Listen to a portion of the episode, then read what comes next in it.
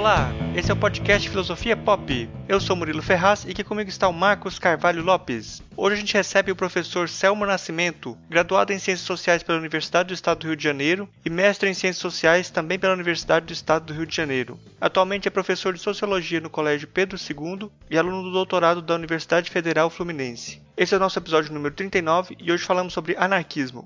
Para acompanhar o Filosofia Pop, você pode visitar o nosso site filosofiapop.com.br, que tem, além do podcast, textos sobre diversos assuntos filosóficos e também espaço para você deixar os seus comentários. Nós também estamos no Twitter como arroba filosofia pop e no Facebook com facebook.com barra podcast tudo junto. Ainda tem o nosso e-mail que é o contato arroba filosofiapop.com.br. Para receber os nossos episódios na hora em que forem lançados, você pode assinar o nosso feed no seu celular. No nosso site tem um guia explicando como fazer isso. O Filosofia Pop é um podcast que aborda filosofia como parte da cultura. A cada 15 dias, sempre às segundas-feiras, a gente está aqui para continuar essa conversa com vocês. Vamos então para nossa conversa sobre o anarquismo.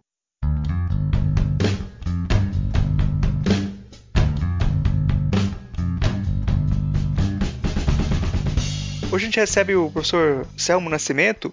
Ele é graduado em Ciências Sociais pela Universidade do Estado do Rio de Janeiro ele é mestre em Ciências Sociais também pela Universidade do Estado do Rio de Janeiro e atualmente é professor de Sociologia no Colégio Pedro II. É, gostaria de começar pedindo para você se apresentar para o pessoal, para quem não te conhece. Quem é você e com que você trabalha hoje? Então, boa noite a todo mundo que está participando aí, né, acompanhando esse bate-papo, né, agradecer ao convite do Murilo e do Marcos, né, essa oportunidade de falar um pouco sobre o anarquismo, né. Bom, eu, mesma, como o próprio Murilo já adiantou, né, eu sou formado em Ciências Sociais, né, é, pela UERJ.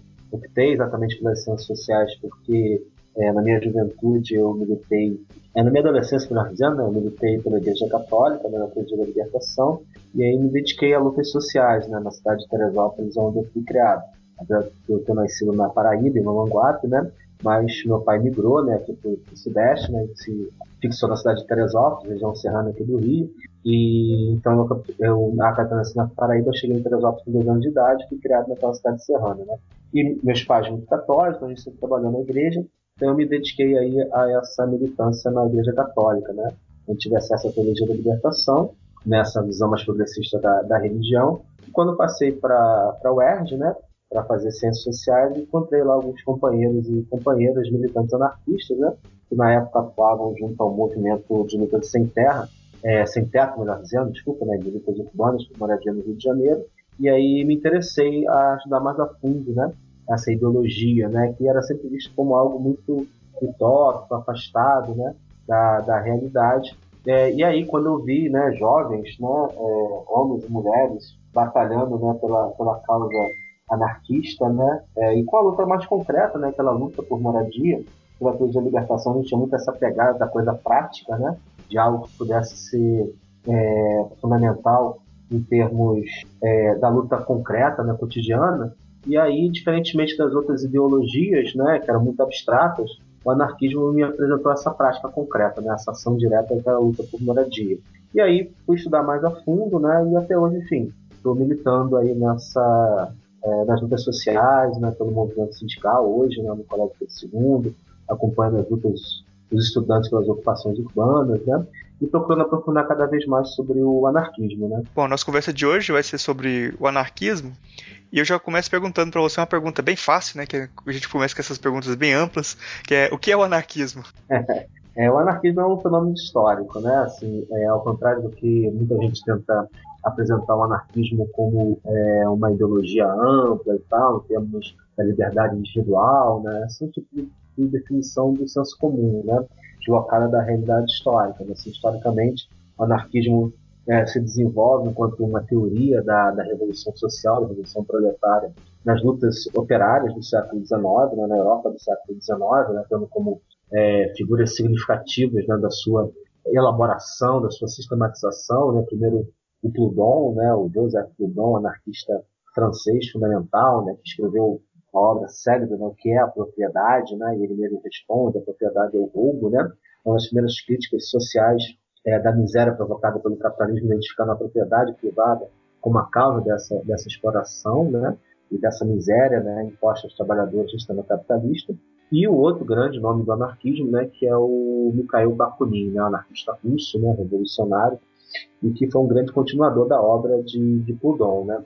Então, o anarquismo, enquanto fenômeno histórico, né, enquanto ideologia, enquanto um programa, uma estratégia revolucionária né, de destruição do capitalismo e da estrutura de poder do Estado burguês, né, é esse fenômeno é, que se desenvolveu na Europa do século XIX, meio à luta de classe, as lutas operárias que se travavam naquele período. Né, e se tornou, posteriormente, um fenômeno mundial, né, um fenômeno global, né, transcontinental, com é, militâncias e organizações anarquistas na América Latina, na África, na Ásia, né, espalhadas pelo mundo afora. Né, e hoje é uma grande força insurgente, né? É, no meio das lutas populares. Quando você fala assim que, que é um, uma, uma força insurgente, eu acho um, que é bem é, correto e problemático também, né? Porque quando a gente pensa é, numa aproximação do, do, do, do cotidiano, assim, onde que a gente ter um anarquismo mais próximo uh, na, nas manifestações do dia a dia, né? Você tem várias, várias correntes do anarquismo também, né? E elas ocupam espaço nas ruas também. Uh, eu queria que você comentasse um pouco sobre isso, porque você falou de, um, de uma perspectiva anarquista que parte da, de causas é, específicas de luta. Na sua trajetória pessoal, você falou dessa passagem da teologia da libertação, é, da, dessa perspectiva é, social da igreja, para uma perspectiva engajada anarquista, né? Mas existem vários anarquismos, é, inclusive anarquismos liberais, etc. Como você convive com esses outros tipos de anarquismo? É, como você concebe a diferença da sua posição é, você, como eu falei, né, você tem o anarquismo enquanto fenômeno histórico, né, é, que se envolve no, interior da luta, da luta de classe, né, e enquanto programa né, revolucionário, né, se coloca enquanto um projeto né, de destruição da propriedade privada né, constituição da propriedade coletiva, a destruição do Estado né, enquanto instrumento de poder e a organização né, de um autogoverno dos trabalhadores. Né. Então, esse é o programa né, formulado por Proudhon e por Bakunin em termos de sua formulação histórica. Né? E ao longo da, das décadas, né, ao longo de mais de um século, é, as diversas interpretações sobre o anarquismo né, tomaram diferentes é, caminhos. Né? Tiveram interpretações liberais, interpretações da crítica pelo marxismo, né? seu, é, digamos assim, o seu é, contraponto no campo né, da, da teoria revolucionária, né, marxistas e anarquistas sempre tiveram um, embate né, político ideológico no campo da luta de classe, né, no interior da classe trabalhadora, é, que também formulou, o, o, os marxistas formularam uma perspectiva própria do que, que é o anarquismo crítica né, marxista ao anarquismo, né? E, enfim, então o anarquismo assumiu é, diversos formatos, né? Até esse formato aí é, liberal, que você fez, fez referência, né? Existem hoje os chamados anarco-capitalistas, é, né? Da liderança do Nozick, e que, enfim, são interpretações liberais que deturpam, né, digamos assim, é, os princípios desses programas da, da, luta de classes, né? É mais uma característica que eu acho interessante no anarquismo, foi mais assim que me, me atraiu na época, né, quando eu estava recém ingresso na, na UERJ, na universidade, é de que o anarquismo está muito vinculado às lutas concretas, às lutas cotidianas, né? E o próprio programa anarquista ele é todo baseado nessas experiências cotidianas, né? Então, por exemplo, o Proudhon vai ter um elemento central na sua teoria que ele chama de mutualidade. O que, que ele, vai, ele vai colocar o seguinte: veja só, o, o capitalismo né, e a propriedade privada seriam elementos assim contrários à própria organização social, né, porque eles vão impor o individualismo, né, eles vão impor a atomização do indivíduo e esse indivíduo proprietário explorando os seus pares. Né? Então isso é uma é ruptura né, com o próprio desenvolvimento da história humana. Porque para o Proudhon, né, a mutualidade, né, ou seja, as relações de reciprocidade, as relações de trocas iguais, as relações da cooperação e da fraternidade são os elementos que fundaram a sociedade. Então, a propriedade privada e a exploração do trabalho seria uma ruptura com esses princípios da mutualidade da reciprocidade que foram fundamentais para fundar a sociedade. Então, percebam que o Proudhon ele não criou nada de novo. Ele não pegou um programa, né, é, inventou a roda, ó, descobriu o grande mecanismo de funcionamento da sociedade. Não. Ele simplesmente investigou a, as relações humanas, as instituições humanas, as formas de organização da vida social e percebeu que a mutualidade e a reciprocidade são os elementos centrais. Porque sem a cooperação entre os homens, né, entre homens e mulheres, não seria possível fundar a sociedade, não seria possível estabelecer a própria história humana. Né? Então, é, ao contrário né, de outras teorias que pretendem descobrir a mágica das relações humanas, não, o anarquismo nesse sentido ele é bem simples. Né? O princípio da mutualidade, da, da reciprocidade, da cooperação é o elemento básico das relações humanas. Né? E, em contrapartida, o anarquismo vai colocar o elemento da estrutura da organização política federativa, né, da auto, do autogoverno, ou seja, dos indivíduos né, é, cooperados né, do, do, das relações humanas, onde o poder é horizontal, né, onde o poder é construído a partir das próprias organizações de base da sociedade, o que é o elemento mais simples né, e mais básico das organizações políticas né, de um poder horizontal. Então isso foi um aspecto né, que chamou muita atenção é, para mim, né, quando eu comecei a estudar o, o anarquismo e obviamente que guardadas as devidas proporções, né? É, na teologia da libertação, como eu citei inicialmente, né? Nós tínhamos um elemento que era da chamadas comunidades eclesiais de base, né? O entendimento que a organização né, social deveria passar das é, comunidades locais, das, das, condições mais simples do cotidiano, né? E, né, assim, é, de certa maneira, é, essa minha militância na Igreja Católica, né, via a teologia da libertação, é, eu vi semelhanças, digamos assim, com a questão do, do anarquismo, né, exatamente por essas relações comunitárias. É claro que, em determinado momento, se tornou é, impossível a manutenção das duas militâncias, da perspectiva religiosa, da perspectiva é, anarquista, por conta mais da própria estrutura de dominação da Igreja Católica, né? E isso acabou levando essa ruptura da minha biografia, né? Essa militância com a Igreja Católica. Mas é fato, né? Que as diversas formas de, de, de cooperação, seja até mesmo uma estrutura né, hierarquizada, né, é, como a Igreja Católica, vão aparecer diversos outros espaços cotidianos, né, diversos outros espaços de luta. Né? Então, por exemplo, né, é, o movimento né, de ocupações das escolas estaduais. Né?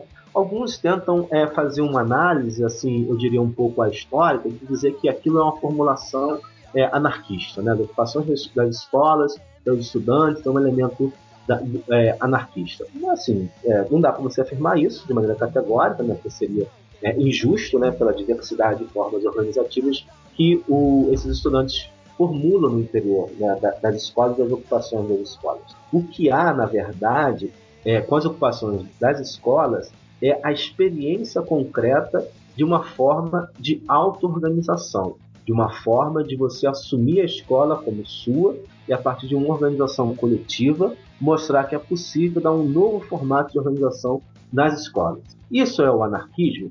Isso é uma dos pilares de formulação do anarquismo, não o anarquismo em si, né? mas isso é um dos pilares de formulação. Se Proudhon, por exemplo, né, tivesse no Brasil de hoje, ele iria né, analisar essas experiências do movimento estudantil é, é, no Brasil todo, né, São Paulo, Goiás, é, Ceará, Rio Grande do Sul, Rio de Janeiro, queria dizer o seguinte: olha, aqui nós temos, Paraná, né? Aqui nós temos uma experiência de mutualidade e de auto-organização dos estudantes das redes públicas de todo o Brasil e que apontam sim para uma nova forma de organização social, uma nova forma de pensar a própria escola e a sociedade. E isso é um dos pilares fundamentais de uma nova ordem. E aí ele vai defenderia né, a constituição do anarquismo como um projeto fundamental a partir daí.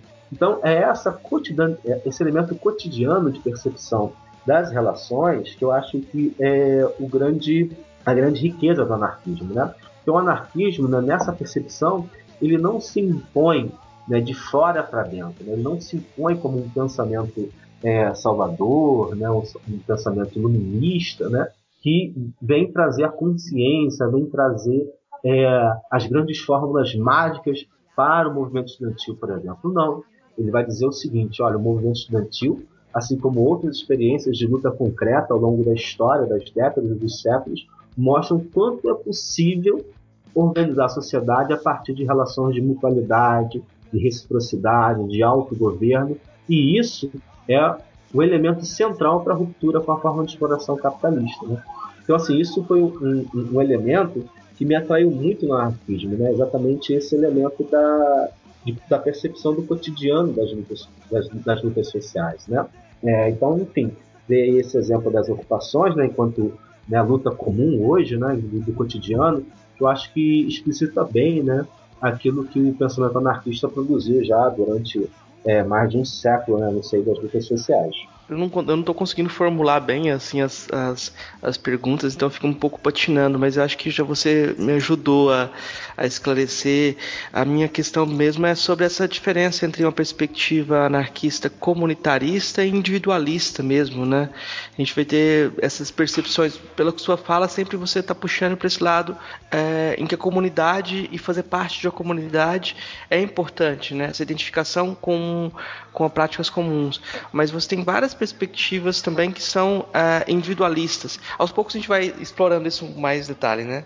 É assim, na verdade, essa percepção do, do, individualismo né, é uma visão equivocada daquilo que é a constituição do anarquismo. Né? Então, por exemplo, né, é, esses grandes é, símbolos do anarquismo enquanto militantes, porque fizeram formulações e escreveram obras importantes, né, tanto o Proudhon quanto o, o Bakunin, né, eles são é, da escola coletivista. Então, isso é um elemento central do, do, do, do anarquismo. Né? O Bakunin, ele, por exemplo, vai afirmar o seguinte, né? que a liberdade é, do outro indivíduo, né, de, de outro, é, eleva a minha liberdade ao infinito. Então isso é uma ruptura com o individualismo liberal, o individualismo burguês. Né? No, na máxima burguesa, na máxima do liberalismo, né, a minha liberdade termina quando a do outro começa. Né? Então, os indivíduos são atomizados e são isolados entre si estabelecem limites entre si, com seus interesses, seus interesses egoístas e tal. Na perspectiva é, anarquista, né, o coletivismo é o que, é o que predomina, né, é o que se sobressai.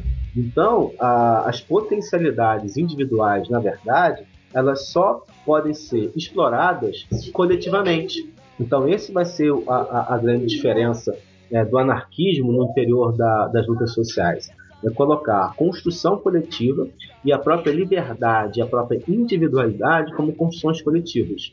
O indivíduo só existe em coletividade. A liberdade individual só pode existir enquanto uma produção coletiva. Né? Então, e as outras formulações né, do, do individualistas, né, é, que se pretendem né, anarquistas, na verdade, estão é, fazendo uma revisão, estão né? rompendo com essa tradição anarquista né, do coletivismo, né?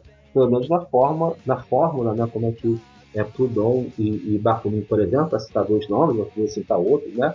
Malafesta, Kropotkin, né? aqui no Brasil, Edgar Liaroff, Domingos Passos, José Otsica, né? Maria de César, Maria da Lacerda, né? que foram grandes nomes do anarquismo no Brasil, nomes históricos, né?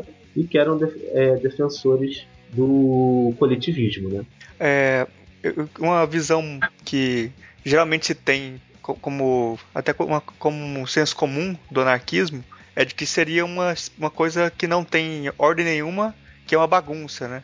Aí eu gostaria que você comentasse se existe alguma ordem, se existe alguma estrutura de poder do anarquismo e como que se dá isso. É, o, o Bakunin, o Bakunin desculpa, o Proudhon tem uma obra que o título dela é muito curiosa, né? Que é assim, é a origem da ordem na humanidade. Né? Então isso é muito interessante, né? é, que ele está exatamente procurando a ordem. Né? Os, grandes fundadores do anarquismo tem uma obra procurando, tem uma obra né, que, onde ele se propôs procurar a, a origem da ordem na humanidade. E ele vai chegar né, à conclusão de que a ordem na humanidade é a sua diversidade, né? ou seja, ou a ordem não tem ordem nesse sentido. Né? Então, as diversas formas de organização de estruturas né, sociais, comunitárias, cooperativadas, né, experiências de mutualidade, reciprocidade, tudo isso constitui a ordem na humanidade. Né? Tudo isso constitui as diversas formas de organização social para o desenvolvimento da coletividade. Né? Então, isso vai ser, vai ser um aspecto central.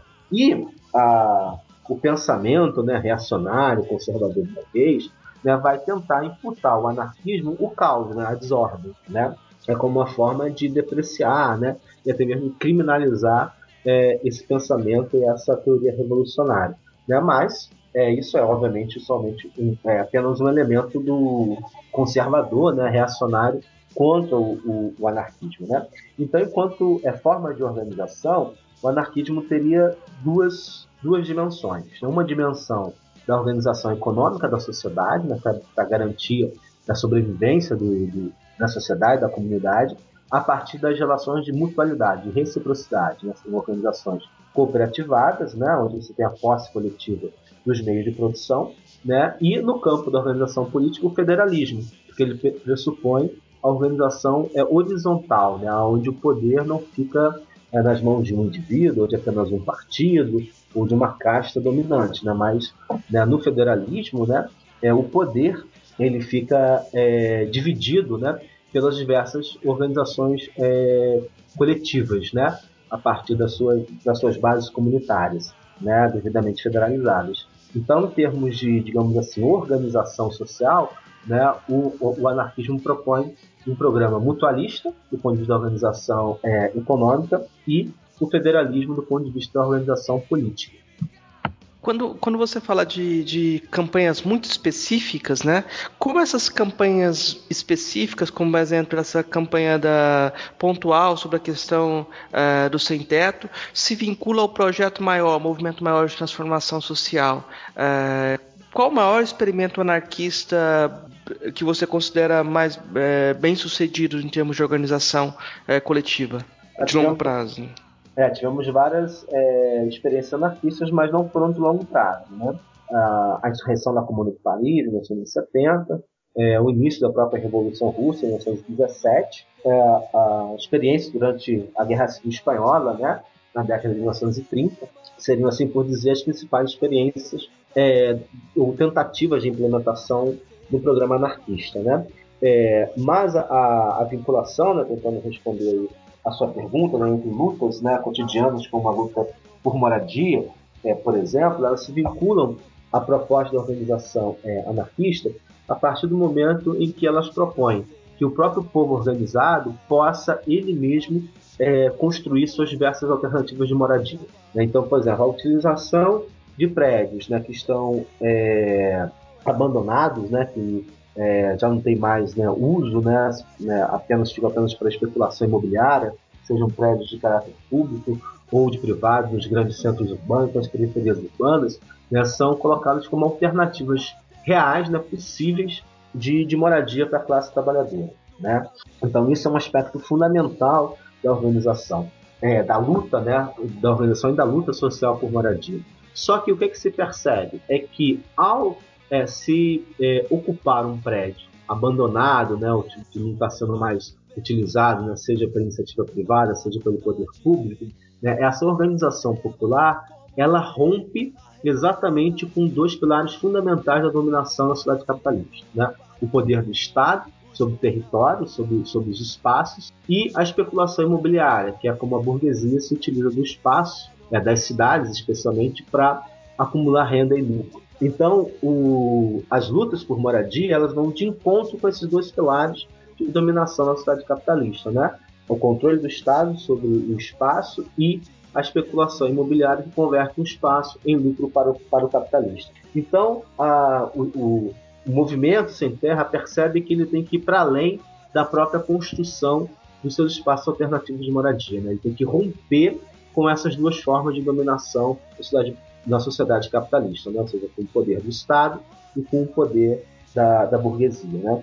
Então, as vincul... e aí, né, essa vinculação se torna ainda muito maior quando, por exemplo, essas experiências de ocupação, de luta por moradia, vão assumir uma outra dimensão quando os estudantes, por exemplo, percebem que eles também podem utilizar a tática de ocupação. Né? Os estudantes hoje das diversas redes estaduais não estão inventando, né, por assim dizer, uma tática de luta. Né? As ocupações sempre foram utilizadas como estratégias de luta pela classe trabalhadora durante né, mais, de, mais de dois séculos, se for falar da história do capitalismo.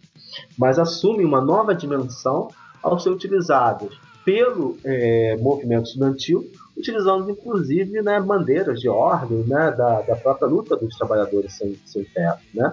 Como, por exemplo, a ideia de né, lutar, ocupar, resistir, né, que são maneiras de ordem né, tanto de trabalhadores camponeses sem terra como de trabalhadores urbanos sem terra, né, do movimento estudantil, aprendendo né, e atualizando essas formas de luta. E aí isso tem um vínculo cada vez maior, né?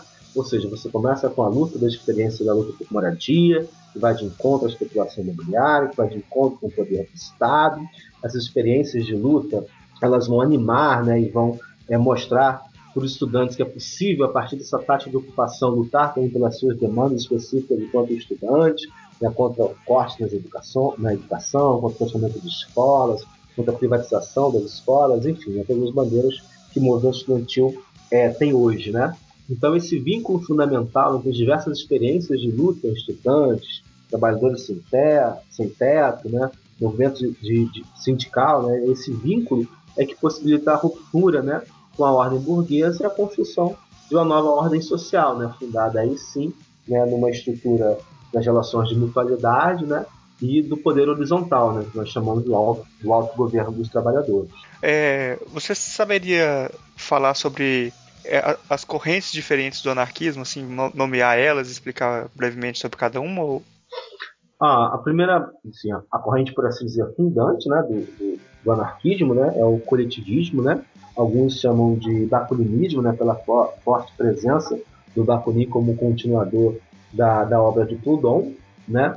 É uma outra corrente, né, que vai, vai ser presente muito importante é o chamado anarco-comunismo, que tem no Malatesta né, e no Kropotkin como seus grandes expoentes, né? E você tem é, algumas correntes chamadas do insurrecionalismo anarquista, né? Aqueles que é, vão atuar como elementos da ação direta e da luta é, insurgente como elemento central da sua perspectiva de luta. Né? Então seriam essas as três correntes né, do, do anarquismo, né? o bakulinismo ou coletivismo, é o anarco-comunismo e o insurrecionalismo, né? que são hoje uh, as correntes mais ligadas à, à ação direta, né? É, ou, digamos assim, né? mais presas exclusivamente né? às várias experiências de ação direta. Então, assim, do ponto de vista da, da, da sua história, né? Essas foram as grandes, as três grandes correntes do, históricas do anarquismo tipo, quando você está falando historicamente, seria interessante, talvez, para o nosso ouvinte, que você é, explicasse o ponto de ruptura entre anarquismo e as perspectivas socialistas, marxistas, etc. É, historicamente. É, eu não sei se, se, se é, diferenciando da, da, proposta de uma ditadura do proletariado, algo assim. Sim. É, a, a, ruptura né, entre marxistas e anarquistas vai logo no início da sua, da, das lutas sociais. Né? é, Bakunin, Proudhon, Marx, Engels, né?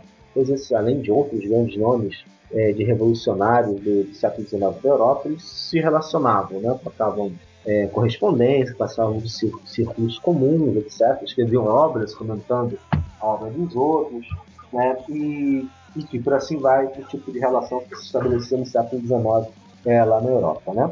É, mas no, na década de 60, volta de, de 1964, né, trabalhadores franceses e ingleses é, fundaram a Associação Internacional dos Trabalhadores. É uma, acho que a maior experiência organizativa da história dos trabalhadores né, do, no capitalismo, né, que se pretendia uma organização internacional, transcontinental de trabalhadores. E no seio dessa, dessa organização, né, é, participaram dela Bakunin e Marx, né, como dois grandes expoentes das correntes né, do, do anarquismo e do comunismo. Né? E já na, nos primeiros é, congressos, né, nos primeiros debates no interior da, da IP, ficaram claras a divergência entre esses, é, essas duas correntes né, do, do, campo do revolucionário do socialismo. Né?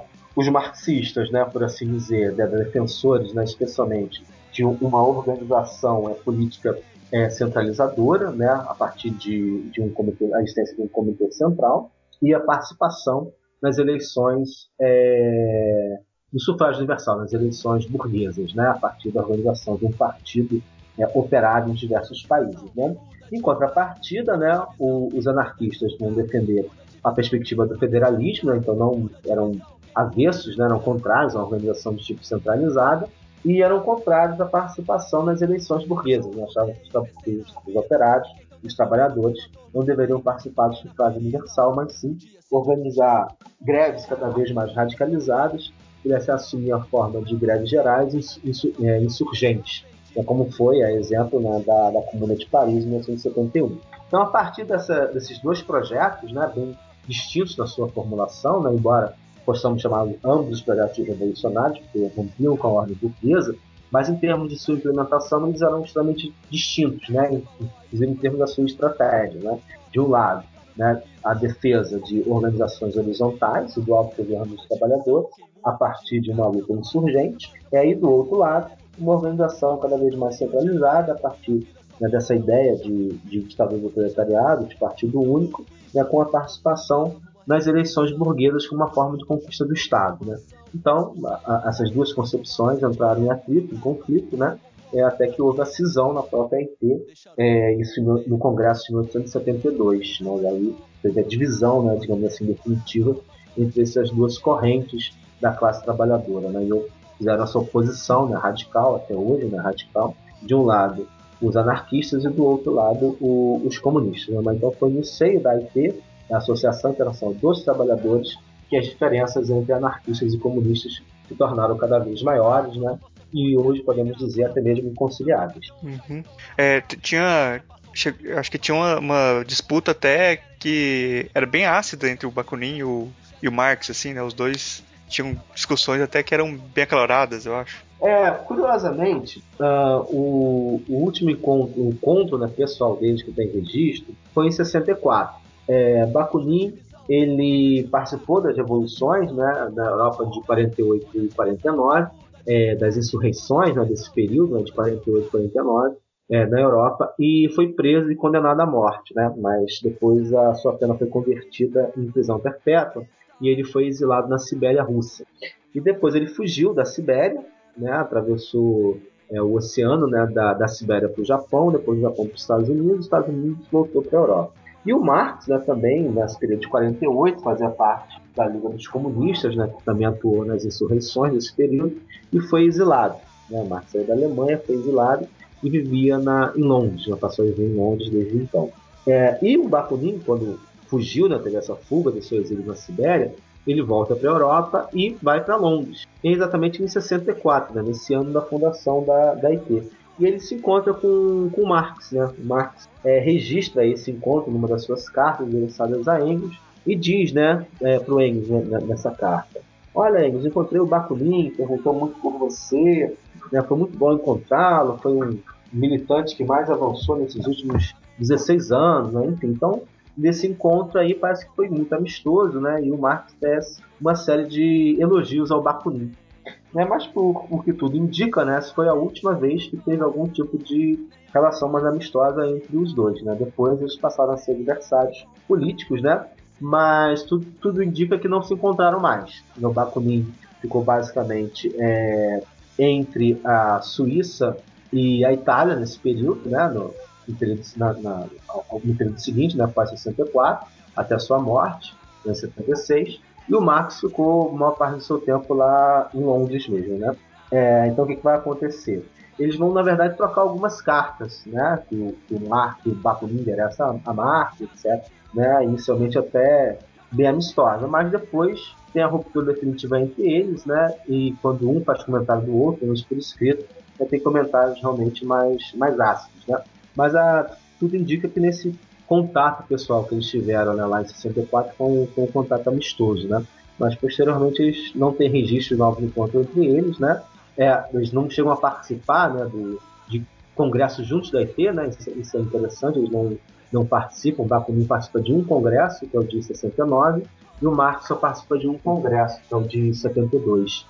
E eles então eles não se encontram, né? Nem sequer nos congressos é, da IT, né? Então, realmente, o contato deles depois de 64 foi apenas pelos escritos, né? algumas cartas e do mais as obras né, que ambos escreveram sobre o outro, né, fazendo suas críticas. É, como você vê a, a, relação entre o anarquismo contemporâneo e a internet? É, no, existem novas possibilidades de organização aí? Como você, como você vê essa, essa faz essa análise? Assim, é, a gente tem às vezes um, um, um pouco de uma visão tornar um pouco absoluta a internet, né?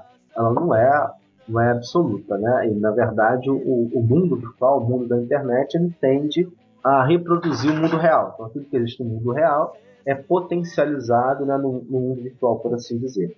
Então hoje né, a, a, internet é uma ferramenta importante de comunicação, uma ferramenta importante né, que ajuda a é, tornar mais horizontal determinados tipos de relações, né?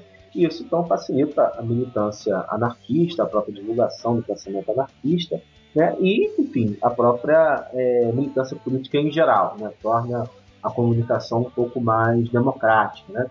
Então, por exemplo, né?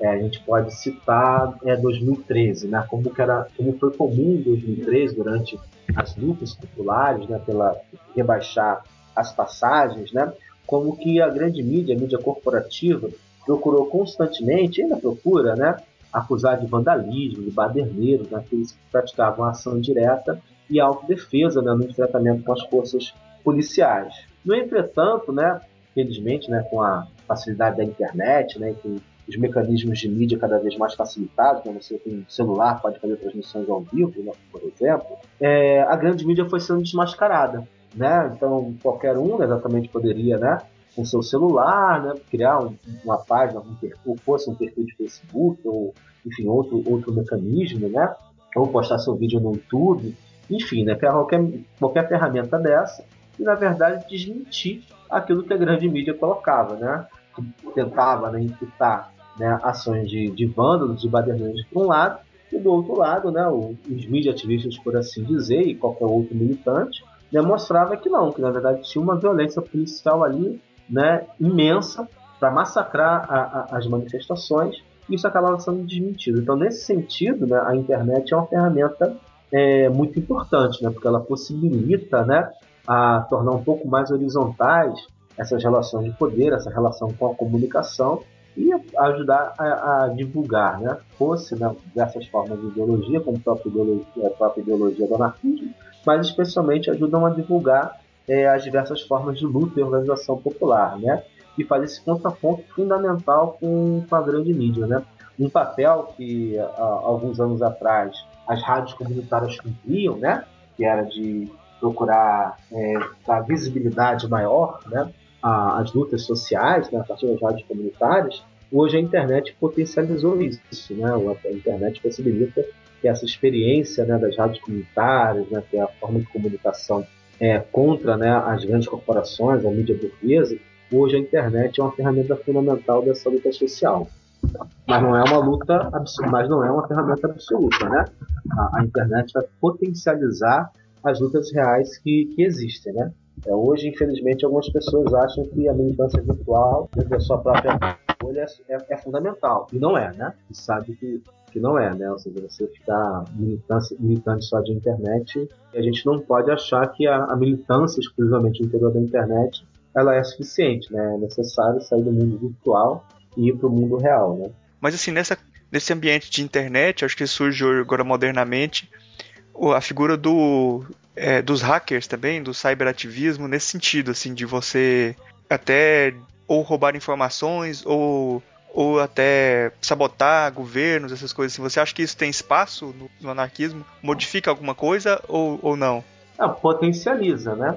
Como, como eu, eu, eu, havia colocado. Né? Um importante anarquista francês chamado é, Émile ele tem uma obra intitulada Sabotagem, A Sabotagem. Né? O, o Émile ele foi líder né, da sindical né, na, na França, né, no final do século XIX, no início do século XX, e defendia diversas formas de sabotagem né, que a classe trabalhadora poderia fazer contra o Estado e contra o capitalismo. Né? E o cyberativismo, né, os hackers, etc., né, é, são, digamos assim, a forma moderna, né, é, contemporânea dessa luta via sabotagem, né, que desde da virada do século XIX para o século XX já era pensada como uma forma viável de luta né, é, da classe trabalhadora contra a dominação burguesa e contra o poder do Estado. E hoje a internet é, sem dúvida, uma ferramenta que potencializa essa e outras formas de resistência. Né? Eu queria fazer uma questão também sobre essas. Uh, eu, eu, vejo o anarquismo sim como essa, essa possibilidade de você comprar o pacote todo né, de você se converter no militante que quer uh, pro, pro, promover uma nova forma de organização social e como uh, a possibilidade também de você empregar estratégias anarquistas, de você não comprar o pacote todo, né, de você abraçar uma causa específica é, e usar por um determinado momento um, em sentido reformista. Né? Uh, por exemplo, eu acho que tem muita gente que, que é, abraça um movimento, por exemplo, uh, de redução do, do, do, passe livre, no movimento do passe livre, uh, mas uh, quando, quando consegue a diminuição de tarifa já é o suficiente. Sabe? É, é, essa, esse, essa, essa ambiguidade entre, entre um, um movimento que seria específico e uma transformação de longo prazo. Como que ele vê essa diferenciação dentro do próprio, da própria, do próprio cotidiano de, de, de, de, de mobilizações? Porque eu acho que isso é muito comum no ambiente atual, que você consegue agregar muitas pessoas para causas específicas, mas para causas de longo prazo, parece que você tem sempre uma empolgação de curta duração, né? As histórias da, de todas as redes sociais é essa, né? A, o grande elemento, o grande salto histórico, né? é quando se percebe que para poder abaixar a passagem né, por 20 centavos, é necessário você fazer uma insurreição, um levante popular em todo o Brasil. Então foi necessário mobilizar né, milhões e milhões e milhões de brasileiros milhares de municípios do Brasil, né, com manifestações de massa, para você poder reduzir 20 centavos. Né? Se a gente for pegar, por exemplo, a história da Revolução Russa, né, que o ano que vem fazer 100 anos, a pauta dos revolucionários era terra, pão e paz. Essas três reivindicações são reivindicações reformistas. Você pode ter pão no capitalismo, você pode ter terra no capitalismo, você pode ter paz no capitalismo. Né? Nenhuma dessas três bandeiras, né, é, necessariamente você precisa destruir é, o Estado e o capital para você conquistá-lo. Só que qual é a grande questão? É aquilo que você falou. Para que isso se torne algo de longo prazo, para que se torne algo real para cada pessoa, para cada homem, para cada mulher, para cada criança, é necessário romper com a estrutura de dominação capitalista. Então foi isso que os revolucionários, né, em 17 na Rússia, perceberam que só que naquele contexto só era possível ter terra, pão e liberdade e paz, né, se né, a estrutura do poder do czar e a estrutura de dominação é, daquele contexto da, da Rússia de 1917 fosse é, uma nova sociedade, que uma ruptura definitiva e a construção da nova sociedade, que seria a sociedade socialista. Então essa é a grande, é, o grande link que é necessário, né, perceber que para você não só ter um transporte público mais barato, mas que você ter de fato um transporte público para todos, né, para que você tenha o acesso à cidade como um todo, o acesso à moradia, à educação, salário, saúde, etc., definitivos, você precisa romper com a ordem burguesa. Né? Então, hoje, por exemplo, no Brasil, né, que é a luta contra a PEC, hoje PEC 5, né, que vai reduzir dramaticamente todo o investimento em saúde, educação, previdência social, cultura no Brasil inteiro, nós vamos chegar no momento que nós vamos perceber o seguinte: vai ser necessário romper com uma ordem burguesa para que a gente possa manter né, a educação, a saúde, a assistência social como prioridade nesse país. Então, é, esse é o movimento necessário para que se tenha a ruptura definitiva com a, a ordem burguesa. Né? Porque chega no momento de luta, como nós estamos vivendo agora, né? às vésperas de completar 100 anos da Revolução Russa, né? de que é necessário fazer uma luta é, imensa para conquistar, mesmo que sejam é, bandeiras de tipo reformista, né? como mais educação, mais saúde, mais ciência social, tudo isso são bandeiras reformistas. Só que no atual contexto de crise econômica, no atual contexto de crise política, nós precisamos fazer uma verdadeira revolução no Brasil para conseguir ter acesso a isso. Né? Então, a luta de classes pode assumir uma dimensão cada vez maior né, a partir de bandeiras específicas, né, como saúde, educação, moradia, terra, pão e paz. É, gostaria de saber assim, o que, que você pensa nessa perspectiva do anarquismo, é, de um, movimentos de contracultura é que às vezes assumem em algumas em algumas em alguns movimentos desses assumem bandeiras anarquistas, como por exemplo os punks, que às vezes se diz, nem, nem todos se dizem anarquistas, né, mas que alguns punks anarquistas que levam o símbolo do anarquismo e, e se, se, dizem como tal, assim, que você acha desse dessa dessa desse uso e de como isso apareceu na mídia depois assim ao longo do tempo? Os movimentos contra a cultura eles têm sua sua importância, né, enquanto movimentos procuram romper os padrões né, culturais, né, uma sociedade burguesa, e procuram romper né, com essa estética, estética burguesa. Né? Então, o movimento punk e outros, né, é, movimentos contraculturais, o movimento hippie, por exemplo, é, foram movimentos importantes para mostrar essa ruptura. Mas esses são elementos que têm muitos limites né, na sua formulação. Né? Ficam presos apenas à estética né, e acabam desvinculando das lutas, lutas sociais. Né? É, quando há um vínculo né, maior do movimento contra a cultura com as diversas formas de, de resistência popular né, e de, de, luta social, tende a, a avançar né, é, com a luta mais concreta. Né? É, outros movimentos também, de, exemplo, o, o, rap, né, por exemplo, é um movimento de contra-cultura né, importante, é, que pode também assumir uma dimensão de luta concreta, né? É, mas às vezes a estética acaba, acaba se perdendo, né? Acaba se perdendo, conforme o Marcos falou, né? nesse elemento reformista, né? Então, para que a gente possa avançar, né, para além da, da estética, para além da contracultura, é necessário vincular essas diversas expressões artísticas às lutas concretas. Né? Eu acho que a gente uh, sempre é, acaba girando em círculos aqui em tipo de pergunta. Então, eu vou voltar numa pergunta, uh, fazer uma pergunta que um, provocativa assim sobre quem vê movimentos hoje em dia, é, é comum que uh, a movimentação, uh, as manifestações se degenerem uh, em carnaval, né? As pessoas vão por, por causas específicas e às vezes nem sabendo quais causas específicas e, e, e quando termina, você tem essa ressaca, né? De que o, o, o objetivo maior de muita gente era só tirar selfie e postar e, e levar seu cartaz, que muitas vezes não, não tem uma convergência política e ideológica. Ah, nesse sentido, a, a militância anarquista não, não, se assemelha um pouco com a tarefa de Sísifo de é, levar a pedra até o topo do morro e a pedra desce novamente e, e tem que recomeçar. O que, que você acha dessa, dessa? Que você comentasse essa essa dificuldade em manter uh, um foco, né?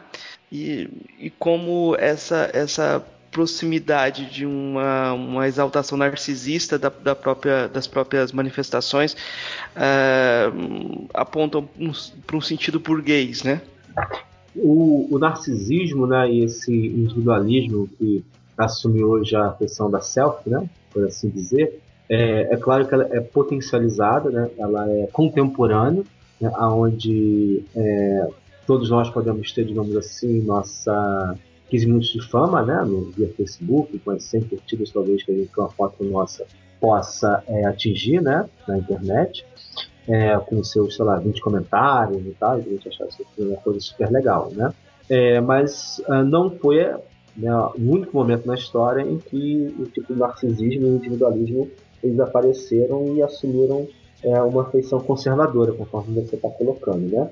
As, a, a revol as revoltas né, de 1968, né, por exemplo, que é chamado Maio de 68 na França, na Inglaterra, nos Estados Unidos no próprio Brasil, né, tiveram muito de, de individualismo, né, de contracultura, né, de narcisismo, e que for, foram expressões importantes da subjetividade, mas que também acabaram se perdendo, né, é, acabaram sendo assimilados, por assim dizer, ao sistema. Então é, é exatamente esse aspecto da assimilação que é um elemento central para nós.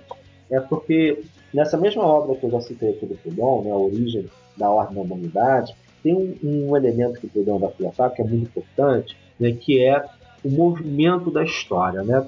O movimento da história, né, para o Proudhon, né, consequentemente a teoria anarquista, tem dois princípios que estão em luta contínua, em luta perpétua. Né? É o princípio da autoridade, que são as várias formas de poder centralizado, de várias formas de assimilação à ordem, né, de autoritarismo, de repressão, e o princípio da liberdade, que são as formas de ruptura, são as formas horizontais, que é o autogoverno, que é o grito da individualidade, que é o grito de liberdade, né, que é a, ruptura com os padrões vigentes. Então, a, a, a, autoridade e a liberdade, esses dois princípios né, da própria Constituição das sociedades humanas, estão constante conflito, seja né, do conflito entre a classe trabalhadora que busca constantemente a sua liberdade, em oposição à burguesia que busca impor o seu autoritarismo né, na sociedade, seja no interior da própria classe trabalhadora. Né? A classe trabalhadora, né, as diversas lutas sociais, também sofrem né, com a, o conflito entre a autoridade e a liberdade, né? com aqueles que no interior do movimento procuram o reformismo e a assimilação à ordem, consequentemente, à autoridade, e aqueles que buscam revolucionar sempre né, a ruptura necessária com o regime e a ruptura né, com, as, estruturas de dominação. Então, quando você diz né, que uma luta termina, uma grande manifestação termina em carnaval ou termina debaixo de ações violentas da PM, é, o que a gente tem ali é até então uma vitória, por assim dizer, do princípio da autoridade, seja pela assimilação à ordem, na forma do carnaval, não para utilizar a analogia que você utilizou, seja sucumbindo à repressão policial, que também é o autoritarismo do Estado, né, presente ali nessa luta cotidiana, nessa luta de rua.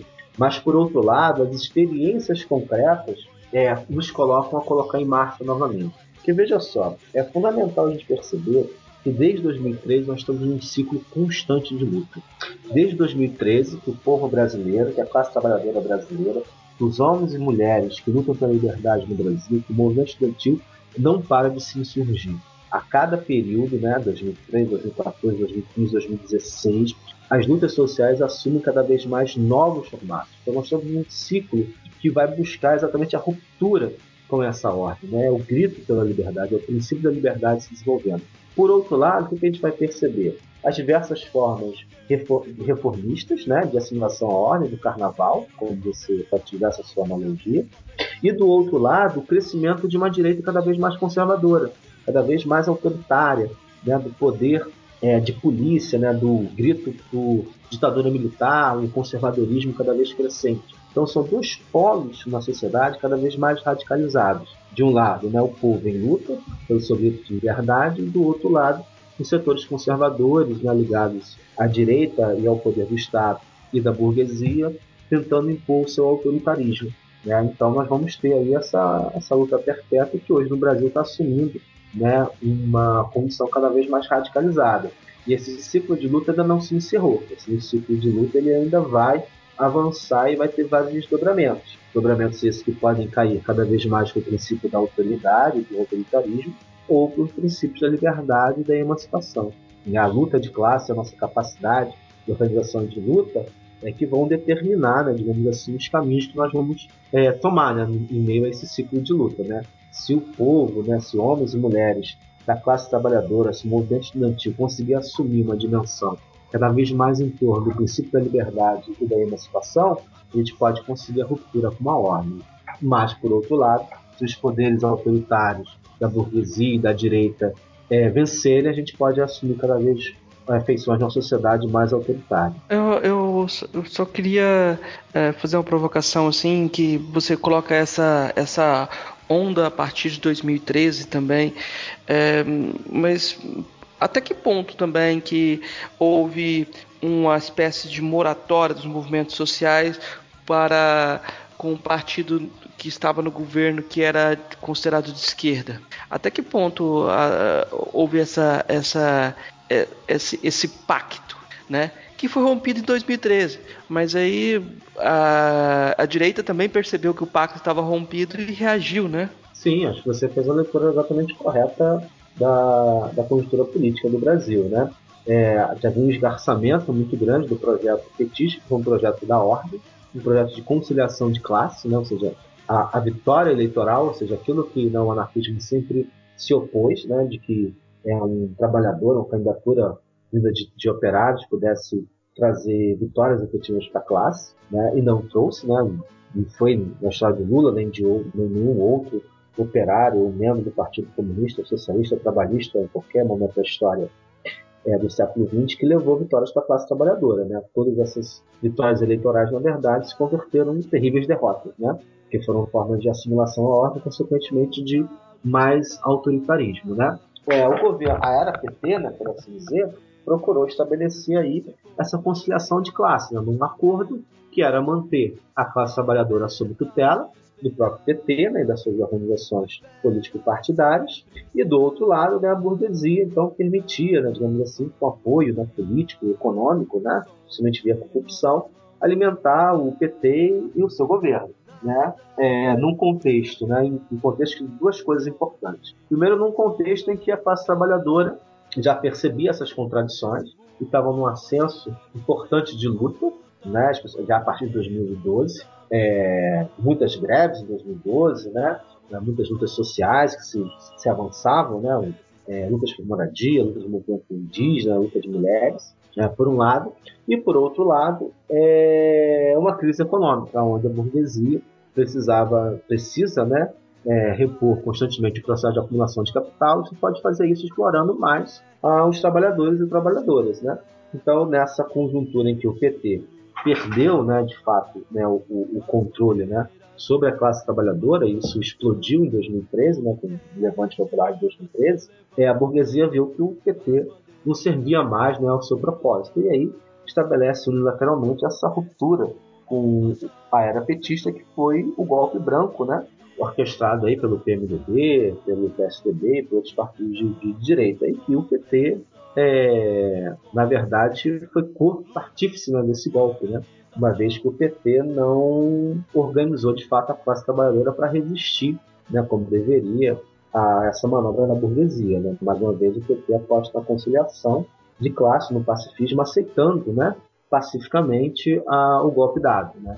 e aí mais uma vez prestam de serviço à história da classe trabalhadora, deixando mais uma vez os trabalhadores à mercê dessa direita. Né? E aí cabe mais uma vez né, aos estudantes, aos trabalhadores, ao movimento camponês se reinventar para poder responder a esse avanço da direita. Né? Não será o PT que vai dar essa resposta, né? vai ser as organizações populares que vão conseguir essa resposta efetiva né, a, a esse avanço da direita. Quando você falou anteriormente, aí você tinha é, colocado em campos opostos essa a liberdade e o autoritarismo e coloca, identificando o autoritarismo como uma como da direita, né? Mas eu acho que dá para ler também em alguns aspectos algumas correntes autorita é, que são autoritárias da esquerda também e voltar naquela naquela diferenciação que a gente já fez um, um pouco assim de do anarquismo e do e, e de algumas formas de, do comunismo também, né? De, de ter uma centralização de poder e até uma coisa um pouco autoritária também nesse sentido. Então o autoritarismo não seria também não seria exclusividade da direita nesse sentido? Não, não, não é não. Você tem toda a razão, né? Eu tentei explicar foi exatamente isso, né? É, quando a gente tem, por exemplo, né, na, na organização dos trabalhadores. Uma proposta, de um lado, né, de ruptura com a ordem e da, de organizações de relações de mutualidade, né, que se opõe à, organização burguesa, e do outro lado, de um projeto de conquista do poder do Estado, participação nas eleições, você tem aí no, no interior da classe trabalhadora né, o princípio da liberdade, presente nesses né, que querem a ruptura com a ordem, que querem estabelecimento de relações de, de mutualidade, de autogoverno, e do outro lado você foi os trabalhadores que querem assimilação com a ordem, consequentemente com o autoritarismo, né, que é via participação nas eleições, né, via participação no parlamento, que acabam, na verdade, só somando né, para o autoritarismo e para as estruturas de dominação. Né? Então, seja isso né, por causa da assimilação, seja mesmo os projetos né, de ditadura do proletariado, que na verdade é a imposição de um partido único, né, é pós-revolução, que reproduz formas de exploração e autoritarismo, né? como foi o, o bloco soviético né? durante o período da Guerra Fria, né? Verdadeiras ditaduras né? Que massacraram trabalhadores e trabalhadoras né? É, no, nos chamados países do leste europeu e também em outras é, organizações políticas é, na China, em Cuba, né? por mais que a gente possa identificar é, avanço, por exemplo, no regime cubano, né, em termos de saúde, educação, a gente não pode deixar de fazer críticas ao autoritarismo do regime castrista, né? A gente não pode deixar de fazer essa crítica porque ela, ela é importante. Uhum. Então, você de fato você tem, tem razão. O princípio da autoridade e da liberdade também é um desafio no interior da classe trabalhadora, porque tem setores que têm assimilação à ordem e ao autoritarismo e setores que vão lutar pela liberdade e pela emancipação. É, é, uma pergunta assim, só para provocar. Qual o lugar das, das máscaras de v, do V de Vingança para você nas manifestações? É o mesmo do Batman? não, com certeza não, né? É, mesmo porque a gente for ver a origem desses heróis dessa ficção do quadrinho, né? O Batman é sempre ligado à, à ordem, né? É o, é o policial, né? O detetive e tal, né? Que luta pelo é o rico, né? O homem rico que resolve ser vingador, né? é, o justiceiro, né, por um lado, o vigilante, e o V não, né? O V é o quadrinho do Michael Moore, né? Aquele que está se colocando contra um regime totalitário, né? Pra, nas lutas marginais, né? É, e hoje na, nas manifestações, né, seja a máscara do V ou o capuz, né, o rosto coberto, é a prova de que as organizações é, de rua e das, das formas de, de, luta não têm rosto. Né? É a recusa né, a um novo Messias, é recusa a um novo líder é, carismático, né, mostrar que as lutas populares não têm rosto. Né? São os anônimos que fazem essa luta. Né? As pessoas não estão ali, como você disse, para tirar selfie para aparecer. Né? Elas cobrem o rosto exatamente porque ela, é, um, né, querem se proteger né, da repressão, e dois, né, querem mostrar que é, há uma igualdade, uma horizontalidade, né, não é uma projeção pessoal, individual, está nas lutas, nas lutas de rua. Né? Então, seja a máscara de V, seja a máscara do V, né, que de certa forma simboliza isso, ou o capuz, por outro lado, né, do Black Block, né, é o avesso ao Batman. Né? O Batman é um, um agente da ordem, né? E o Black Block, por assim dizer, com, com V de vingança, é, de ruptura com a ordem. É, eu não seria tão otimista, já que os dois são da, da DC Comics, no final das contas. é como se você quisesse parar de beber Coca-Cola fosse beber Sprite. Mas o Michael Moore é bem diferente do, dos demais é, criadores de quadrinhos, né? Um, um quadrinista socialista, né? Em, em servir outras lutas sociais, né? nas grandes questões sociais, né? e tal, políticos, não, quadrinista de esquerda, né? Então o V de Vingança tem uma, uma outra dimensão bem diferente do Batman, né? Acho que a origem dos dois né, diz, diz muita coisa, né? A origem burguesa, aristocrática do Batman, né? E a origem mais marginal do, do V de Vingança. Né? Você está participando do, do, movimento das ocupações aí, eu queria saber de você é, como que você vê o movimento aí na, na escola, na, na escola que você está dando aula agora, e também se pudesse falar um pouco sobre a, essa coisa da reforma do ensino médio também. É, hoje né, as ocupações nas diversas escolas públicas do Brasil, né, é um movimento, acho que deu um novo gás, né, um movimento é, filho legítimo de 2013, né, filho legítimo da, das lutas de rua de 2013, né, onde o movimento estudantil percebeu de maneira muito mais rápida do que o movimento sindical, que era necessário se reinventar, que era necessário né, avançar suas formas de luta e de organização, né, mostrando que pode se auto-organizar e, mais do que isso, pode gerir espaços públicos, como é a gestão da, da própria escola. Né? Então, acho que eu vejo de maneira muito positiva né, os movimentos de, de ocupação, que tem, obviamente, seus limites, como qualquer outro movimento tem, né? mas hoje é um movimento que se aproxima né, é, de algo novo, né, que se aproxima da possibilidade desse autogoverno né, dos trabalhadores, na sua forma micro, na sua forma embrionária, no ambiente escolar, né, e se opõe de fato a tudo que é esse, essa reforma do, do ensino médio, né, ou seja, uma reforma é, via medida provisória, então completamente autoritária, segundo um debate, né, com estudantes, professores qualquer outro profissionais da área, né, de educação, uma medida provisória que reproduz né, toda a estrutura é, opressiva da educação de décadas, né, presa a uma concepção é, positivista no Brasil de que português e matemática são as únicas é, matérias de fato obrigatórias, né, como se todo conhecimento humano, escolar, acadêmico pudesse reduzir a essas duas matérias, né, português e, e, matemática, e reforçam ainda mais o imperialismo, né, ao dizer que o inglês também é algo, é seria né, a, a outra disciplina obrigatória, e por outro lado é, quebra completamente com aquelas disciplinas que se pretendiam é, a emancipação, né? a sociologia, a filosofia, as artes, né?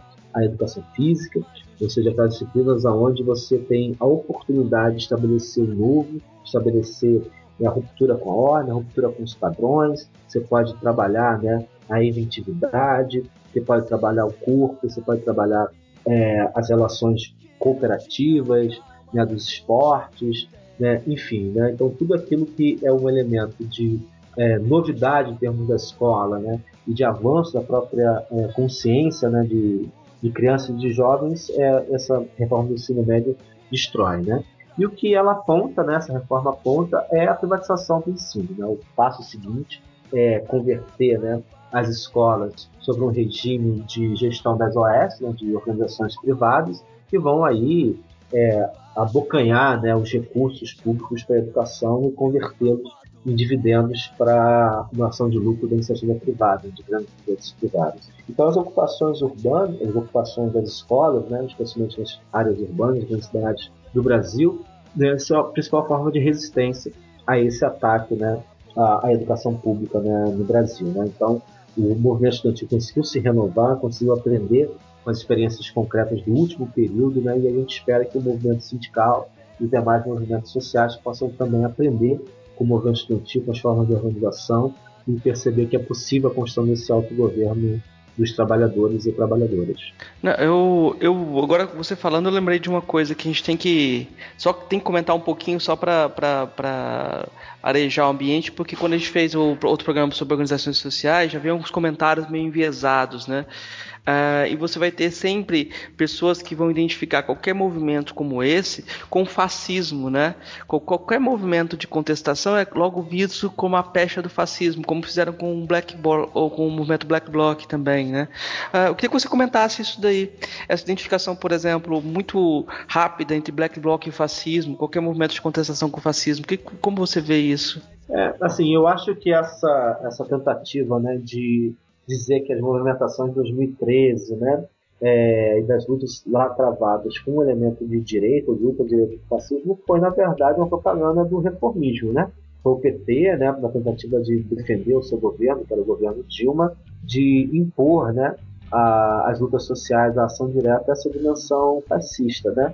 E aí, enfim, uma calúnia, né, uma forma de difamação, né, do movimento e, consequentemente, tentar, tentar criminalizar, né, as lutas da, na formulação direta e da, da resistência, né, que o governo Dilma tentou criar, né, inventar, o PT tentou criar, tentou inventar, e de certa forma acabou sendo demolido, né? Por isso que, que, que ele inventou, né? Não percebeu que o fascista estava do lado dele, né?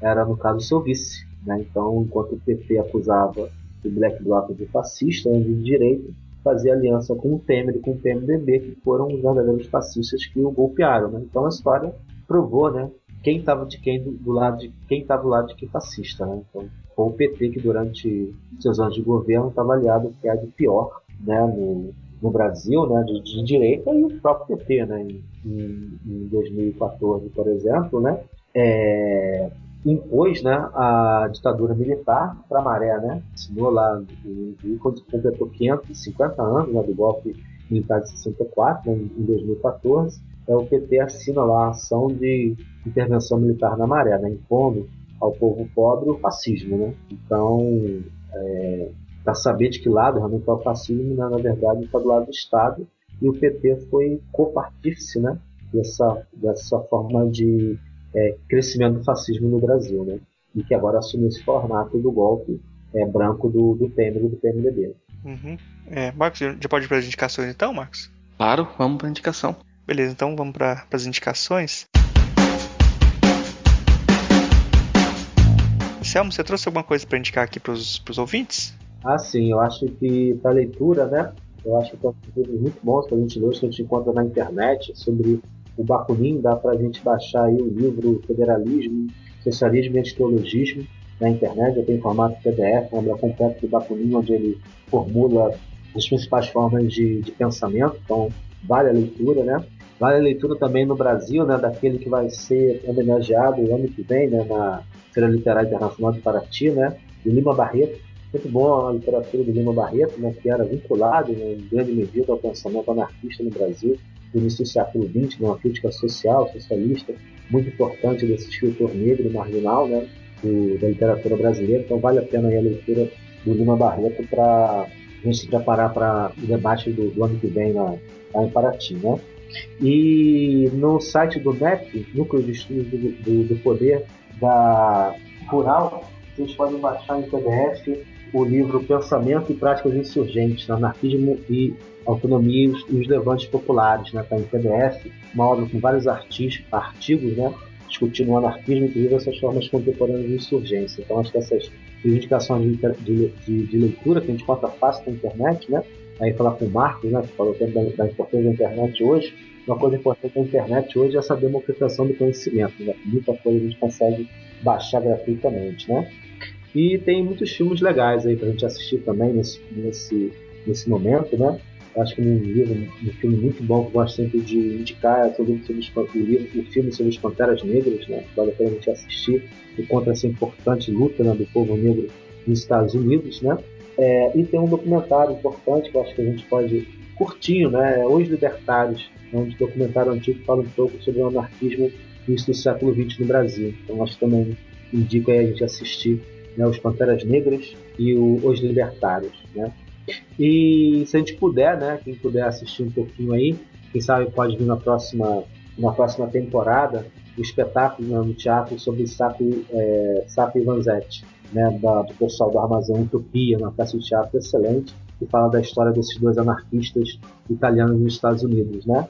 O Sapo e o Vanzetti, né? Que foram presos condenados à morte injustamente nos Estados Unidos e que o, o Armazém Utopia, né?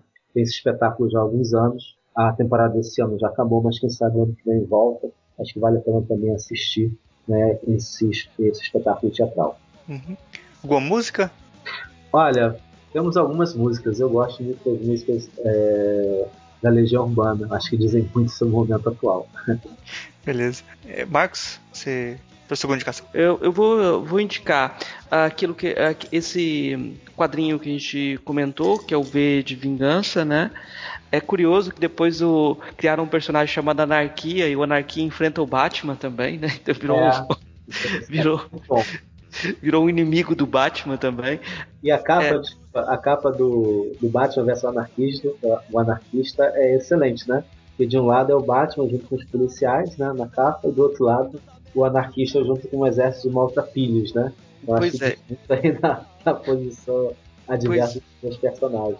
É, eu, eu, eu acho que, que ainda acho que o, cabe uma crítica a essa perspectiva individual, individualizada, geralmente, de quem assume as posições do, do, do V, mas isso é, é tema de debate. É, eu vou indicar o meu capítulo do livro é, Carnaval e Filosofia, que a gente debateu lá de forma mais detalhada uh, essa aproximação entre uh, movimentos sociais e o perigo de se tornar carnaval, né? O perigo e também as práticas, você tem algumas práticas de manifestação de carnavalizar e fazer chacota com, com as instituições também, né? Você tem algumas, algumas práticas assim que eu analisei que eu acho que talvez são, são interessantes. É, tá, eu acho que o capítulo chama o que a máscara do carnaval manifesta, né? Só isso já, já é o suficiente. Né? É, bom, eu vou indicar um filme aqui que eu não sei se, se vocês vão gostar. Tem o filme Germinal, de 1993. Ele é um filme chato de ver, né? Porque é um filme francês. É, mas que mostra um pouco essa. Acho que mostra um pouco essa diferença também do. Da abordagem de, um, de uma abordagem é comunista para uma abordagem anarquista, assim, também, né? Acho um filme legal. Essa ressalva aí de que o personagem anarquista que, ele, que, ele, que o Zola, né? Da obra do Zola, né? O Germinal. Ele retrata e já retrata de maneira caricatural, né? Ele faz uma crítica dele ao anarquismo, dessa, para ele o anarquista é esse individualista que sabota, né? Lá a mina, né? Mas o, o filme é muito bom e a obra é melhor ainda. Eu, eu gosto bastante. Uhum. Essa percepção aí equivocada do, do, anarquismo, que é a crítica do Zola ao, ao anarquismo, né? Antes, ah, o Clube da Luta, o filme também eu vou indicar, só porque a gente falou de internet, lembrar de indicar o Clube da Luta. Excelente. Uhum. Gosto muito. Tá, a gente tá chegando no final do programa. Vou gostaria de abrir um espaço pro Selmo aqui, fazer as considerações finais dele, falar é sobre qualquer coisa que você quiser falar, o espaço é, é seu aí, fica à vontade para finalizar. Não, só mais uma vez agradecer né, aí a oportunidade né, de estar aqui junto com o Murilo e com o Marco né, no, no, debate. Acho que esse espaço importante, como disse, da internet, que é, potencializa né, os debates, potencializa os contatos, isso é muito, muito bom. E indicar outras duas páginas aí, né? Quem quiser é, poder pesquisar um pouco mais sobre anarquismo, né, procure a página da União Popular Anarquista, da, da UNITA, eu acho que vale a pena a gente assinar, tem muito material bom sobre anarquismo, história do anarquismo no Brasil. E a página do Fórum de Oposições pela Base, né, que procuram reconstruir o sindicalismo revolucionário e as formas de luta revolucionárias nos sindicatos e movimentos estudantis no Brasil. Eu indico aí as páginas da Unipa e do FOB. Né? Visitem essas páginas aí, vejam seus textos, seus, seus espaços de, de luta e organização que são, são relevantes para esse momento. Só tenho a agradecer aí a oportunidade que vocês me deram para debater um pouquinho sobre o anarquismo. Bom, a gente agradece também a sua presença aqui, foi muito legal o papo. É, obrigado mesmo e até a próxima aí, até o próximo programa aí, galera. Grande prazer. Para sair desse estreito, façamos nós com nossas mãos tudo que a nós nos. O crime do rico alheio cobre, o Estado esmaga o oprimido.